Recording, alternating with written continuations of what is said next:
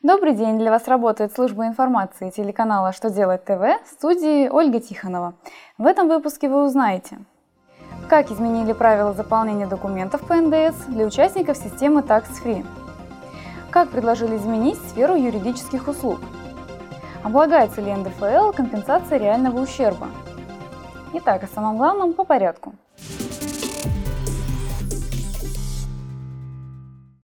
Для участников системы Tax Free скорректировали правила заполнения документов по НДС. Чтобы отразить в книге покупок НДС, подлежащий возврату, иностранному гражданину нужно в графе 3 указать реквизиты чека для компенсации НДС. В графе 7 указывается номер и дата кассового чека, выданного иностранному покупателю. В графе 13 информация об отметке таможенного органа, которая подтверждает вывоз товара за пределы Евразийского экономического союза. А в графах 15 и 16 нужно указать цену товара с НДС и сумму налога соответственно.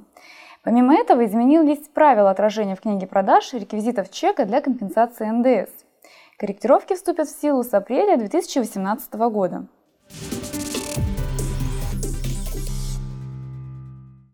Ведомство готовит законопроекты с изменениями в сфере юридических услуг.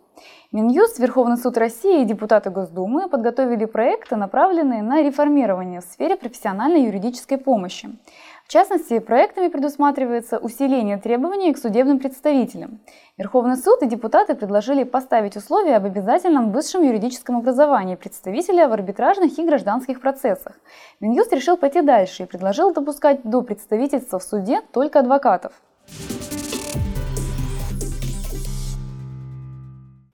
Верховный суд России разъяснил, что компенсация реального ущерба с учетом индексации не является доходом.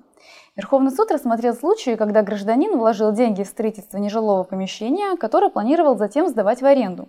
Однако застройщик свои обязанности не выполнил. С него в пользу инвестора взыскали сумму причиненного ущерба с учетом индексации.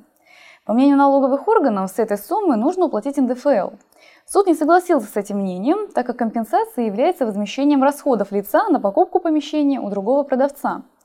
Сумму индексации НДФЛ также платить не нужно, поскольку она призвана восстановить покупательскую способность заявителя, а не принести ему дополнительный доход. Получается, что компенсация и ее индексация не являются доходом, а значит не облагаются подоходным налогом.